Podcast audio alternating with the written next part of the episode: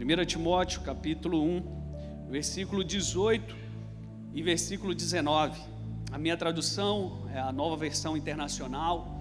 Ela diz assim: Timóteo, filho meu, dou a você esta instrução, segundo as profecias já proferidas a seu respeito, para que, seguindo-as, você combata o bom combate, mantendo a fé e a boa consciência que alguns rejeitaram e por isso naufragaram na fé. Feche teus olhos. Pai, essa é a tua palavra para hoje, para agora, e nós queremos receber o que há nela.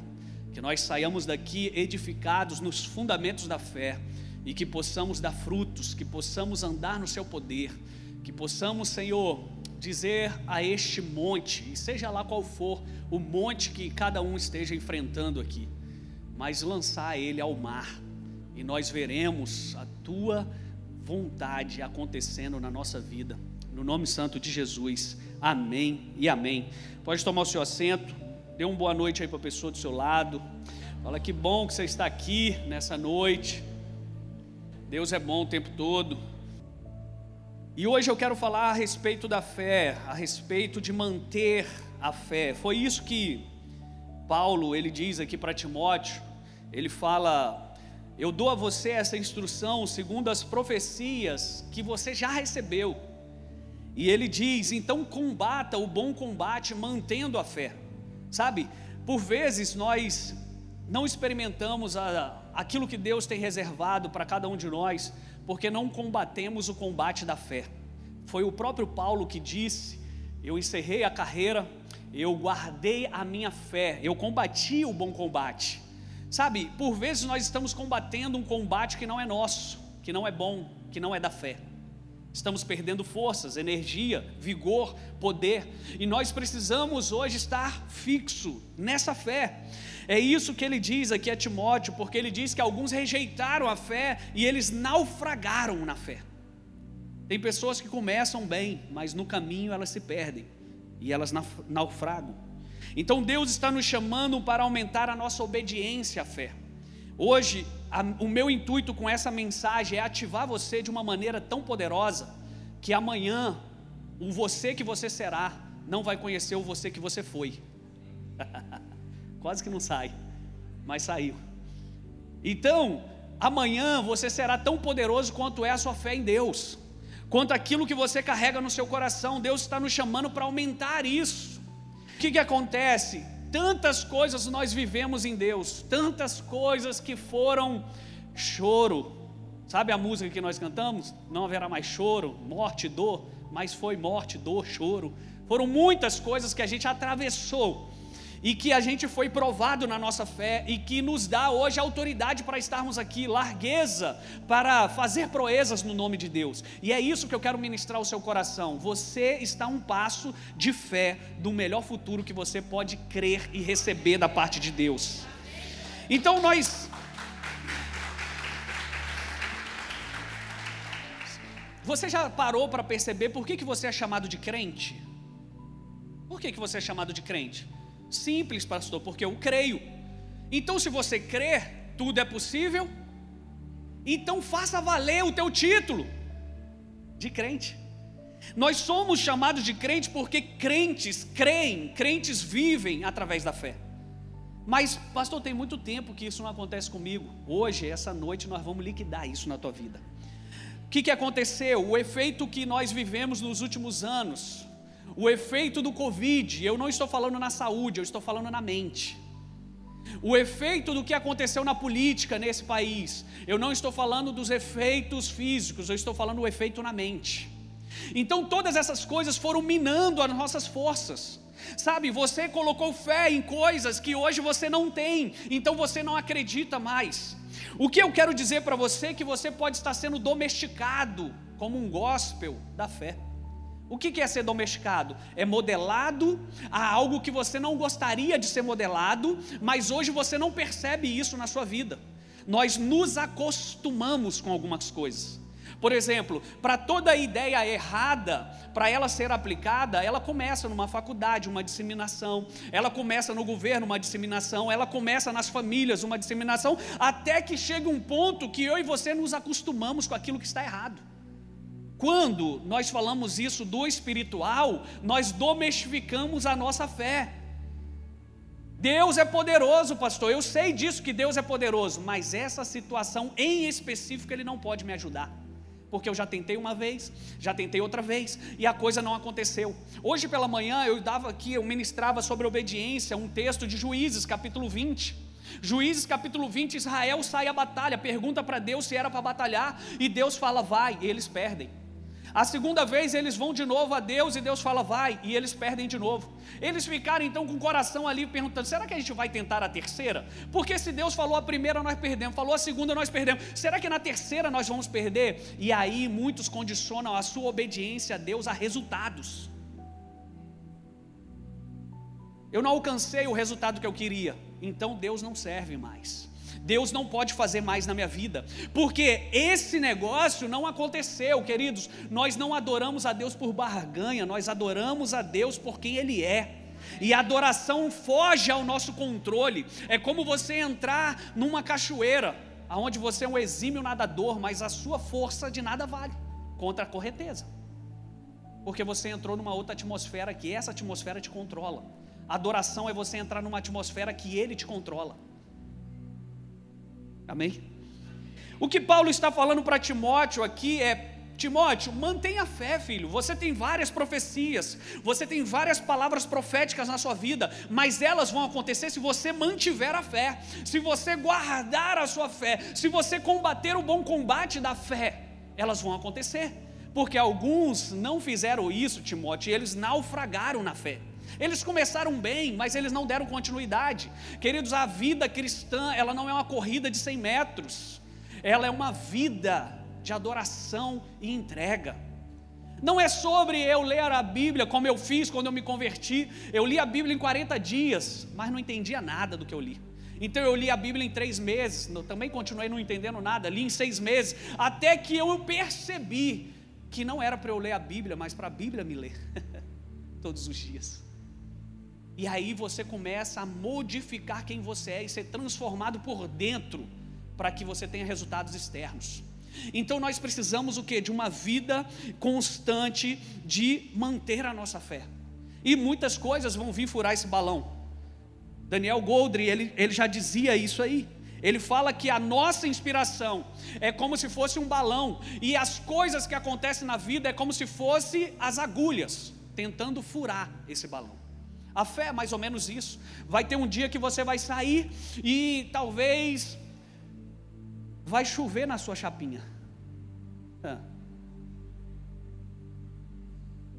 E aí você vai ficar chateado, porque você vai falar: Poxa, enrolou algo que era para ser liso. As mulheres me entendem. E aí o que, que acontece? Isso vai tentar minar a sua fé, porque você saiu aquele dia decidido, você saiu de casa falando: hoje vai ser o dia que eu vou virar o jogo. Só que aquilo aconteceu, e muitas das vezes, muitas coisas da nossa vida vão acontecer, mas o que Paulo está nos chamando hoje é: mantenha a fé, filho. Combata o bom combate da fé, não se perca no caminho, não se distraia, porque se você se distrair, você vai perder o melhor do jogo. Eu quero chamar a sua atenção hoje para não ser somente uma pessoa que crê em Deus, mas uma pessoa que vive o seu poder. Deus está chamando cada um de nós para vivermos uma fé inabalável. O que é uma fé inabalável? Que nada pode abalar doença, morte, choro, dor, enfermidade, circunstância, é, escassez, nada pode abalar a fé daqueles que andam em Cristo Jesus. E o que Paulo está dizendo a Timóteo é para que ele combata esse combate. Sabe, o bom combate que Deus está nos convidando a combater é o combate da fé. É o combate da fé. Às vezes você está combatendo o combate seu, não da fé. Às vezes você está combatendo o combate do irmão, não o da fé. E o Deus hoje está nos chamando para combater o combate da fé, o combate das palavras que recebemos nele, das profecias que temos por ele. E isso nós fazermos com que aconteça mediante a nossa fé. E esse combate é sobre nós não reduzirmos a nossa vida ou encaixar a nossa, o nosso caminhar nas circunstâncias desfavoráveis que talvez nós estejamos enfrentando. A impressão, muitas das vezes, que tenho é que quanto mais buscamos explicar por que isso não aconteceu, ou por que eu não tenho uma resposta, porque Deus não respondeu, mais eu me encaixoto num padrão religioso. E o que nós fomos chamados para fazer não é dar explicação, nós fomos chamados a ser pessoas solucionadores com aquilo que Deus colocou dentro de nós. Eu não vou saber se eu orar por alguém e essa pessoa ela não for curada de uma enfermidade, por que o Senhor não fez isso? Porque deve ser uma pecadora. Essa pessoa deve estar assim, ou talvez eu, eu estou em pecado. Eu estou vivendo isso, queridos. Deus não falou, ó, ore pelos enfermos só se você não tiver pecado. Ele não falou, ore pelas pessoas enfermas só se você se sentir bem naquele dia. Se você estiver tranquilo, não. Ele fala, ore pelos enfermos e eles serão curado, se eu não tiver resposta de cura, o problema não é meu, é dele. E quando nós tentamos todas as vezes responder aquilo que não temos respostas, nós domestificamos a nossa fé e ela começa a ficar enquadrada. Quantos estão me entendendo? Como assim, pastor? Deixa eu te fazer uma pergunta: quantos aqui, quando se converteram, experimentaram milagres que te deixou boquiaberto? Sabe aquela, quando você se converte, a coisa aconteceu. Meu Deus, aquele emprego me chamaram, aquela porta abriu, a doença eu fui curado. Quantos aqui já experimentaram coisas ousadas pela fé e essas coisas deram certo e te trouxe até aqui? Você fala, glória a Deus, foi o que a, a, pastora acabou de falar. Se você não tivesse feito aquele ato, eu não teria experimentado aquela colheita. Queridos, eu sei que na hora de plantar é choro, é Salmo 126. Os que plantam chorando voltarão colhendo em alegria. Eu sei que no momento da entrega nunca é fácil. Eu sei que você abrir mão de alguma coisa, seja financeira, seja de um jeito, seja é, um pensamento, isso não é fácil. Mas Deus tem bons planos ao nosso respeito para nos dar, que serão viáveis se eu abrir mão se eu me entregar. E é isso que eu estou falando. Estamos nos domestificando a conceitos religiosos a fim de ter um subterfúgio da fé e falar assim: não aconteceu. Ah, é porque eu devo estar com um problema no casamento. Aí por isso que não aconteceu. Nós ficamos nos enganando, domestificando, porque queremos ter resposta para tudo. Já viu? Nós queremos ser as pessoas que carregam as respostas. E por vezes é isso que está nos matando, é isso que está aniquilando a nossa chama da fé. Nunca foi sobre o que podemos, nunca foi sobre o que conseguiremos fazer, sempre foi a obediência à fé que temos em Jesus que nos creditou os maiores dividendos da nossa vida, da nossa história. Eu tenho sido incomodado esses últimos dias a provar a minha fé em Deus. Eu tenho muitos testemunhos em Deus sabe? Eu já vivi coisas poderosas nele que me deu experiências que foi através de uma fé e de uma obediência radical. Chega a ser então uma ingenuidade minha, da minha parte, viver testemunhos de uma fé ousada que hoje não me traz grandes feitos. Sabe, quando você era garoto, sabe aquela frase que fala assim: você já não é mais garoto, cuidado. Quando isso é a sua saúde, porque você ficou numa certa idade, porque o nosso corpo de fato vai envelhecendo, porque certamente não tem mais peças de reposição, chega uma certa idade, ok, mas isso não pode se encaixar na nossa fé. Não existe primeiro amor para crente, existe um único amor, ágape, que é suficiente, que te alcança em lugares mais baixos que você possa estar e nos lugares mais altos que você possa andar. Quando você aceita isso, você está domestificando a sua fé. Você está falando, é realmente lá no início que era bom mesmo. A gente orava fervorosamente, os irmãozinhos, a gente ia para a rua, e o evangelismo, o impacto e aquilo. Gente, isso está à disposição até Jesus voltar.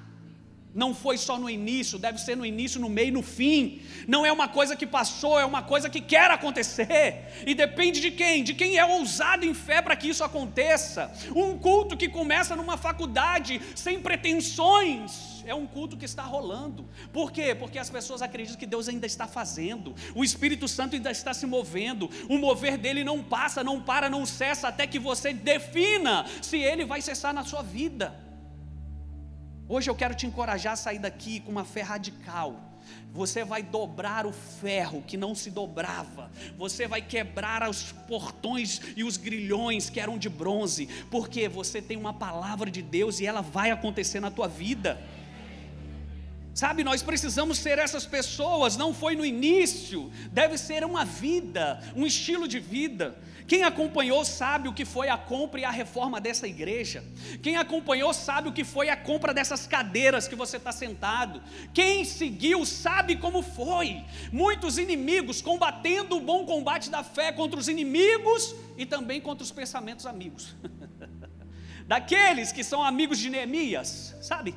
Amigos de Jó que chegam diante de você e falam: será, pastor? Acho que você não está muito bem da cabeça, isso não vai dar certo, não é bem por aí. Não, veja bem, você é muito novo, você é isso, você é aquilo. Para trás de mim, gente, por favor, deixa que eu vá com a minha fé, porque se eu estou fazendo algo é porque eu não faço sozinho, Deus tem falado no meu coração.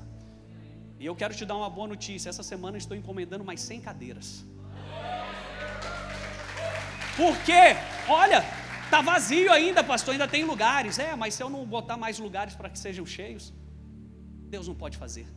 Ele falou uma vez para o bispo e eu tomei essa palavra no meu coração: abra espaços para que eu possa encher. Então coloque cadeiras para que elas possam ser ocupadas. Deus está falando algo poderoso esses dias no meu coração. E hoje eu quero dar uma pincelada do que Deus está me falando. Então foram dias e dias de combate da fé para essa igreja ser pronta. Quem viveu a última semana aqui, eu quero dizer para você: você não morre até Jesus voltar. Quem viveu aquela semana sabe do que eu estou dizendo. Você não morre até Jesus voltar, porque Ele sabe que Ele pode confiar maiores coisas ainda. Então nós combatemos o combate da fé, e hoje nós olhamos tudo isso aqui e falamos assim: Deus é bom, nós olhamos esse telão e falamos: Deus é bom. Nós olhamos os instrumentos, o louvor, a equipe, a igreja, e nós falamos: Deus é bom. Sim, queridos, Deus é bom. Não quero colocar em xeque a sua bondade, mas eu quero colocar em xeque a nossa fé para fazer ainda mais do que Ele está nos pedindo. É isso que eu estou hoje ativando você. Eu quero trazer ao nosso entendimento que para vivermos essa bondade, nós precisamos combater o bom combate da fé. Eu tenho certeza que eu estou falando aqui, a tua mente já está borbulhando aí em coisas que você já fez na vida, que você acreditou que você não tinha, que você não tinha possibilidades, que não existia resposta, que não existia dinheiro, que não existia nada, e você foi lá e fez, e você falou: Deus é bom, porque você foi ousado. Hoje eu quero falar para os ousados, hoje eu quero falar para aqueles que não se dobram. Hoje eu quero falar assim, quando eu conheci minha esposa, ela não tinha não. Eu falava com ela, ela não, mas vai dar certo, não existe não. A gente vai virar o jogo, vai acontecer isso. E de fato, tudo que ela falava acontecia. Por quê? Porque são pessoas ousadas na fé. Mas para ser ousados na fé, eu preciso conhecer quem ele é e viver nele, por ele, para meio, por meio dele são todas as coisas. E quando eu faço isso, as pessoas veem o que não existia. Haja luz e houve luz. Quantos estão entendendo? a fé que te leva a correr riscos. É dessa fé que eu estou falando nessa noite. Saiba que aquilo que não te custa também não custa nada para o reino, não tem valor para o reino. Ah, pastor, eu vou entregar aqui as últimas moedas que sobrou aqui no meu bolso, estava aqui no terno, nem sabia que estava aqui. Vou entregar aqui no gasofilácio. Aquilo que não te custa, não custa para o reino, não tem valor. Sabe, o que Deus vai expandir a sua vida é aquilo que é sacrifício para você, é aquilo que custa para você. Se você está confortável espiritualmente falando, é porque você parou de exercer a sua fé em Deus. Tem pessoas que você pergunta na igreja, está tudo, tá tudo bem, pastor. Casamento está bem, casa está bem, está tudo bem. E você? Vai em algum ministério? Não, não, estou confortável aqui. Parou de crescer, filho. Parou de crescer. Desculpa, te frustrei? Pastor, é uma luta ir por culto. Pastor, é uma luta para fazer as escolas das nações toda segunda-feira, toda terça-feira. Meu Deus, como que eu vou fazer? Pastor, é uma luta dizimar, ofertar, fazer discipulado, ir para reuniões. Deixa eu te acordar, filho. Eu vou te acordar nessa noite. Você já virou um saco de pancada dos seus fracassos e desilusões. Só que não está acontecendo mais é a dor do início. Já não dói mais. E quando não dói mais, você acha que não está apanhando. A vida está fazendo isso com muitos crentes. A vida está fazendo isso com muitos cristãos. Nós aceitamos a derrota porque já não nos incomoda mais apanhar dela. Já não é mais vergonhoso para você certas situações. E isso não está certo. Essa não é a vida que Deus tem para nós. Nós precisamos de mais.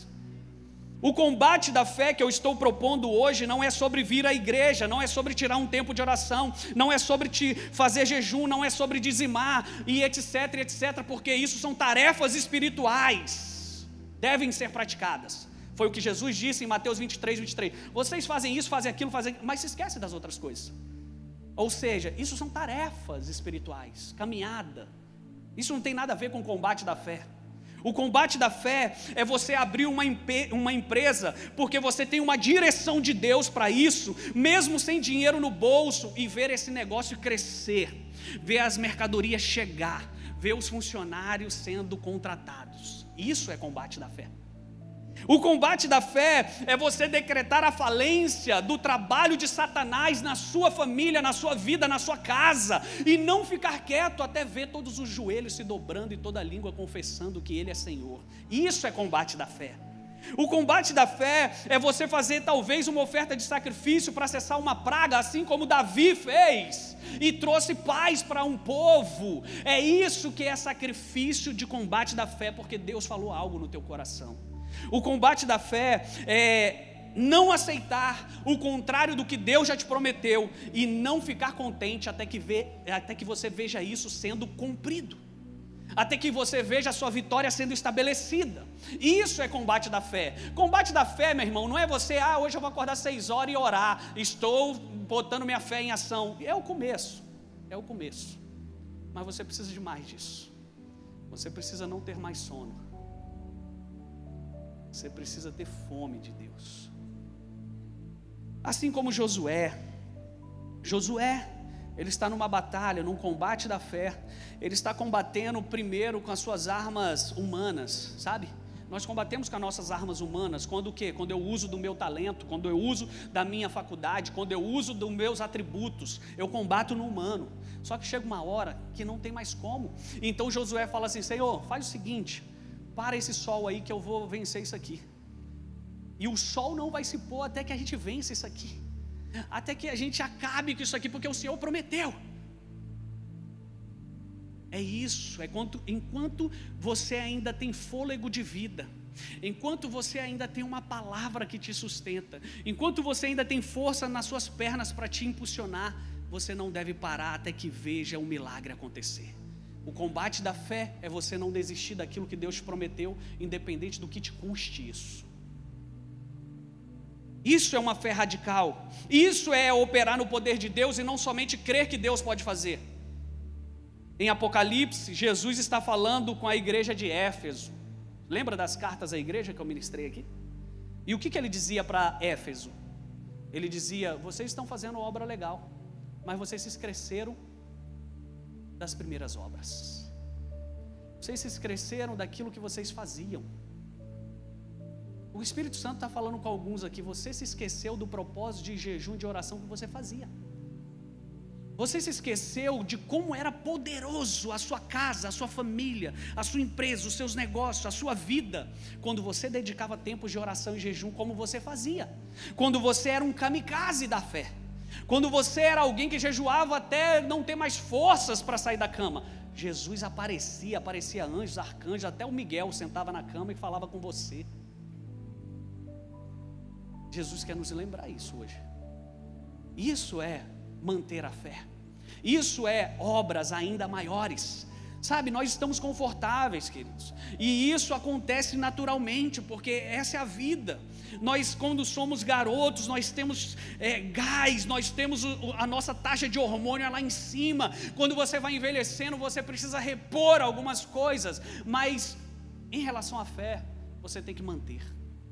Em relação à fé, você tem que não permitir com que o desgaste da vida te atormente. Sabe, talvez o início seu no Evangelho, você buscava Deus como um louco. Você fazia como eu fiz, orar e ler uma Bíblia 40 dias. Eu falava, meu Deus, olha o tamanho dessa Bíblia, como que você lê ela em 40 dias? E eu falo, por que, que eu não faço isso hoje de novo? O que, que me falta? Ousadia? Me falta lembrar do que eu fiz e o que eu nunca mais posso deixar de fazer. Talvez você jejuava como um suicida, você se lançava nos desafios, você não perdia uma reunião na tua igreja. Hoje é difícil, pastor, vir no culto uma vez por semana, complicado. Olha, uma luta. Ah, pastor, mas naquela época, filho, não existe época para Jesus. Se Ele é o mesmo ontem, hoje e eternamente, eu também devo ser com Ele, o mesmo ontem, hoje e eternamente. Eu devo ser transformado e não domestificado. Não é isso que a Bíblia diz, não vos amoldeis ao padrão do mundo, mas seja transformado. Sejam transformados. É isso que eu estou falando. Você pode até ser, é, ter sido transformado num gospel domestificado. Talvez esse seja um nome mais chique aí que eu arranjei para isso. Sabe, eu não sei você, mas eu decidi que eu não quero mais falar das coisas que eu fiz no início. Eu quero fazer coisas ainda maiores. Eu quero fazer isso. Eu vou gastar minha vida com isso. Eu vou gastar os meus dias para isso. Por quê? Porque além de eu precisar me inspirar, eu preciso ser um pastor para você. Eu preciso falar que Jesus ele ressuscita porque eu já participei disso. Eu preciso falar para você que Jesus multiplica na sua vida financeira porque eu vivo isso. Eu preciso falar para você que Deus pode fazer o impossível porque eu fui um instrumento para que ele fizesse isso. Quantos estão me entendendo? Então eu quero orar mais, eu quero ofertar mais, eu quero me entregar mais, eu quero fazer cada vez o que eu puder fazer ainda mais e melhor para Deus, para que Ele faça em mim através de mim. Sabe, essa deve ser a nossa busca, a nossa sede. Eu não posso estar confortável quando eu olho no mundo como eu estou vendo o Espírito Santo se movendo em lugares que não estão movendo em mim. E eu falo, onde foi que eu errei? É bonito a gente falar de avivamentos. Tem, tem gente que você senta com ele, ele quer teologizar com você. E quer falar de futuro, de passado, de presente, mas não quer falar da vida dele porque ele não vive isso. O que eu estou falando para você é que nós precisamos falar da nossa vida. Sabe o que Deus fez comigo hoje? Isso, eu estava morto e estou aqui hoje. Sabe o que Deus fez comigo hoje? Pegou um negócio lá meu que estava fadado à falência e fez assim. Hoje eu sou o cara mais rico desse ramo. Sabe o que Jesus fez comigo? Meu filho não queria nem saber de Jesus, até era se falava que era ateu. Está lá, ó, tocando no louvor da igreja. É impossível? Eu não posso estar confortável enquanto eu vejo o Espírito Santo se movendo em corações que ardem por Ele, e essas pessoas se tornam então o foco do avivamento, e eu fico contando as histórias delas e não as minhas. O que Deus está falando para alguns aqui, que Ele tem história para fazer com você e através de você, que você vai parar de contar as histórias dos outros para contar as suas histórias. Me incomoda ver as coisas poderosas que Deus está fazendo em muitos lugares e não está fazendo em mim e não está fazendo na minha casa, e não está fazendo nos meus filhos. Isso me incomoda, porque não é sobre Deus, é sobre mim. Não é sobre o que Ele pode fazer, porque eu já sei o que Ele pode fazer, mas é o que eu estou disposto a me entregar para que Ele faça. É abrir o meu coração para que Ele venha e faça aquilo que Ele deve fazer. John Wesley, ele se ajoelhava no púlpito da sua igreja e ele ficava ali, e ele ficou até que marcou o chão da sua igreja a ponto das pessoas irem lá na sua igreja e ele falar assim: Eu me coloco em chamas para que vocês me vejam queimar. Eu quero ser essa pessoa, gente. Eu quero ter a minha vida inconformada espiritualmente, porque eu quero mais. Eu tenho sede por Ele. Eu quero ver pessoas atravessando essa parede. Eu quero ver pessoas botando a mão, ela você entra numa ala de hospital, onde é a ala dos desacreditados, e você andando e eles vindo atrás de você, porque a sua sombra está curando eles. Eu tenho sede por isso, eu tenho fome disso. Então é isso que Deus está nos convidando, experimentar do seu poder. Paulo está falando de Timóteo, filhão, não se perca, cara. Você tem profecia, você tem palavra, mas mantenha a sua fé. Não perca esse estágio, não saia dessa posição. Deus está falando com alguns aqui, você deixou a sua posição, e quando nós deixamos de governar, Satanás ele recebe de braçada. O que não é dele, o que ele não tem autoridade, porque toda autoridade foi dada a nós. Jesus volta ao Pai e fala: toda autoridade no céu foi me dada, na terra também, e agora eu dou para vocês. Então por que, que eu estou vivendo coisas aquém daquilo que eu falo que Deus pode fazer? Eu não estou provando de quem Ele é. Nós precisamos fazer as coisas que fizemos no início, queridos. Nós precisamos voltar à inocência do início, talvez. Voltar a práticas que a gente fazia no início Sabe, quando eu recebo pessoas e elas me contam a sua história, a sua caminhada cristã, elas falam, pastor, porque eu, em 1980 eu fiz isso, isso e isso, eu falei, por que, que não está fazendo mais? Ah, pastor, veio os filhos, veio os netos, problema, filhão, faça para você ser exemplo para eles, faça para eles aprender com o seu exemplo.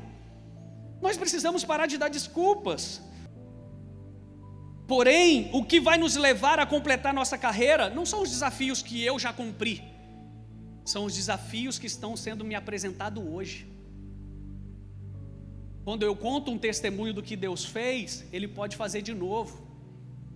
Mas quando eu aceito um desafio do que eu não vivi, eu posso ser um novo testemunho para você. Tudo que somos e conquistamos, queridos, veio do combate da fé. Tudo que eu tenho na minha casa veio do combate da fé. Todas as coisas que nós vivemos é do combate da fé. Você já parou para pensar o que te falta hoje é exatamente a falta de coragem para batalhar a batalha da fé que está sendo proposta para você? A Bíblia diz assim, Isaías capítulo 1, versículo 19: Se quiserdes e me ouvirdes, comereis o melhor dessa terra. Isso é para crente? Isso é para não crente? Isso é para ateu? Isso é para fariseu, isso é para religioso, isso é para quem quiser ouvir, vai comer o melhor da terra. Sabe o que eu aprendo com isso? Quando Deus te diz para orar, quando Deus te diz para buscar, quando Deus te diz para ofertar, quando Deus te diz para jejuar, quando Ele te pede qualquer coisa que seja, Ele está, ele está querendo te levar para o melhor dessa terra. Entenda algo: o melhor da terra está separado para você e não de você. O que é isso, pastor? É o seguinte: tem coisas boas à sua espera, não escondidas de você. Elas estão ali para que você tome posse. Mas você precisa combater o combate da fé. O mar ele não se abre se você der uma voz daqui. Se abra mar.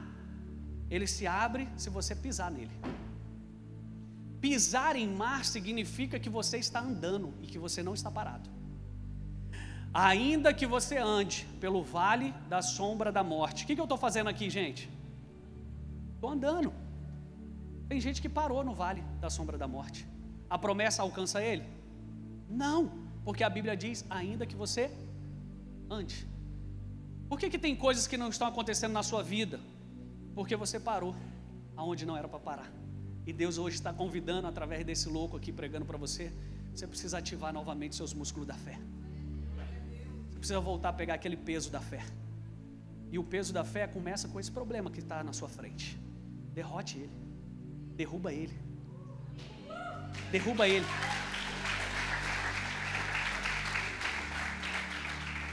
Sabe, quantos aqui viram o filme Rock Balboa? É, Rock Balboa. Ele fala assim: filhão, a vida bate duro. E quando ele cai, ele fala assim: levanta. Hoje Deus está falando com você: levanta. Estou doido para aplaudir o teu sucesso, porque eu sei que você vai ter sucesso. Eu sei o que eu te fiz quando eu te fiz. Eu sei o que eu te prometi quando eu te prometi. Eu sei do que você é capaz, do que você não é, eu sou no seu lugar. Levanta, levanta. Está na hora de você ir para cima. Hoje eu quero terminar esse culto liberando palavra profética para alguns aqui. Eu quero ser ousado na minha fé hoje.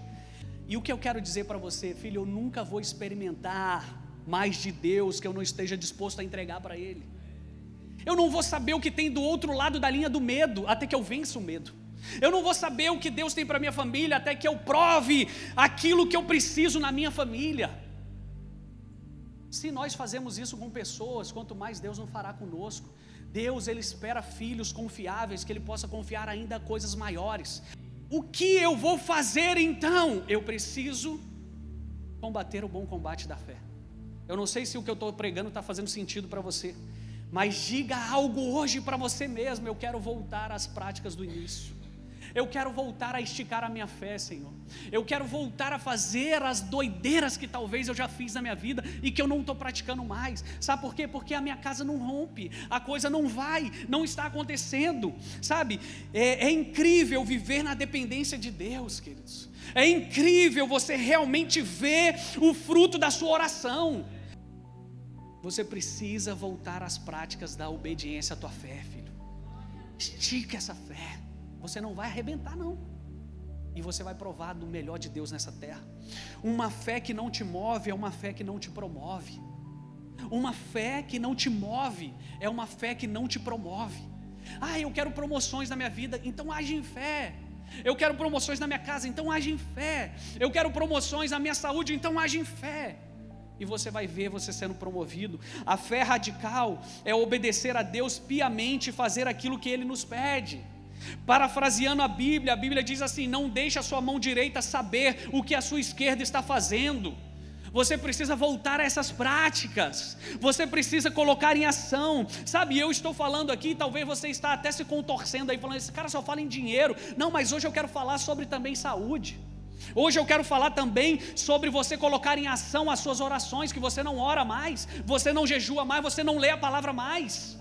É isso que eu estou falando. E se for recurso também, que você faça também. Mas o que você precisa fazer é começar a esticar a sua musculatura da fé, é deixar Deus agir nas impossibilidades. Qual é o combate da fé que você precisa voltar a praticar hoje?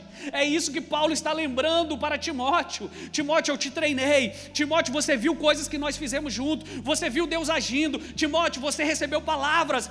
Mas mantenha a fé, filho. Combata pessoas se perdendo, ficando louca, porque a circunstância, porque isso, nós reduzimos, domestificamos a nossa, o nosso servir a Deus, o nosso coração a Deus. Não, pastor, não é mais bem assim. Isso foi no passado, pastor. Essas coisas não acontecem mais. Filho, se Jesus, ele falou para mim que obras maiores nós faríamos, eu não aceito eu passar dessa vida sem ressuscitar pelo menos uns cinco mortos. Isso é demais, né, pastor? Para você mas para mim eu tenho sede e fome disso. Sabe, queridos, nós fomos doutrinados a reagir a algo que deu errado de uma maneira pessimista. E isso não é bíblico. Não é bíblico você ficar tentando provar as suas mazelas com pessimismo. Ai, pastor, mas não aconteceu. Mas pense bem, por, não, por isso, por aquilo. Se você não está vivendo além da sua capacidade, você não está vivendo por fé.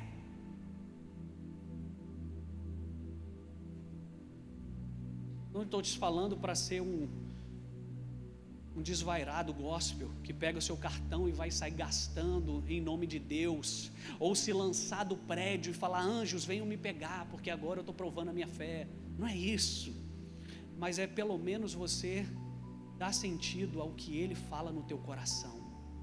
Pelo menos você dá crédito a uma palavra profética que você recebeu. Deus te chamou para viver muito além da sua necessidade. A obediência à fé, mesmo que ela seja diminuta, como um grão de mostarda, vai lançar problemas ao mar.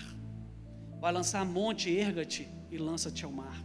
Sabe, eu quero hoje é, ministrar ao seu coração, e se eu pudesse hoje te, te encorajar, eu queria dizer algo específico para você. Você deixou de ter porque você deixou de fazer. E quando você fizer, você terá. 2 Coríntios capítulo 4, versículo 13, eu encerro com esse texto. Está escrito: Cri, por isso falei. Com esse mesmo espírito de fé, nós também cremos e por isso falamos. A fé, ela é ativada pela voz. Haja luz e ouve luz. A fé é ativada pela voz. Diga, diga a este monte: erga-te e lança-te ao mar e assim acontecerá. A máxima que eu quero hoje liberar sobre a sua vida é ouvir o que Deus te diz, falar o que Ele te pede para falar e criar aquilo que Ele já liberou para que você criasse. Então, nessa noite, repita assim comigo: ouvir o que Deus diz, falar o que Deus fala, viver o que Ele promete. Onde você recebe essa palavra em nome de Jesus? Fique de pé no seu lugar. Quero ter um tempo agora de oração. E deixa a luz acesa, por favor. E eu quero entregar palavras proféticas aqui. E não é programado. Deus não falou nada no meu coração. Mas eu sinto que o Espírito, se nós dermos lugar, ele se move. E eu queria que você ficasse em espírito de oração nesse momento. Sabe qual é? Qual é o momento da palavra que falou mais com você? Qual é disso tudo que nós ministramos aqui? O que realmente faz sentido para o seu coração? Deus me mostra aqui uma pessoa que está num quarto chorando. Se for você, receba essa palavra. E nesse quarto você até pediu algum tempo a Deus uma morte. Você usou até contextos bíblicos de Elias. E ali nesse quarto, Deus disse a você que Ele iria te dar uma segunda chance. E eu quero hoje dizer para você que Deus está te dando a segunda chance. Que o que você está vivendo hoje já é parte do que Ele tem planejado para você.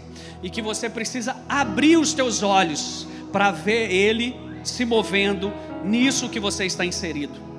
Hoje eu quero orar por você, homem, que não sente mais prazer em fazer o que você fazia.